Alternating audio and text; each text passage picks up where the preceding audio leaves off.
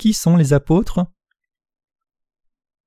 Puisque le credo est appelé credo des apôtres, nous devons d'abord établir qui étaient ces apôtres.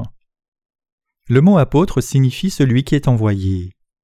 En grec, le mot est apostolos, ce qui signifie un représentant délégué à ce qui est confié à une mission. Cependant, de manière stricte, le titre d'apôtre est réservé uniquement aux douze disciples qui furent appelés par Jésus. Mais dans un sens plus large, il fut appliqué à d'autres éminents enseignants chrétiens comme Barnabas, acte 14, verset 14.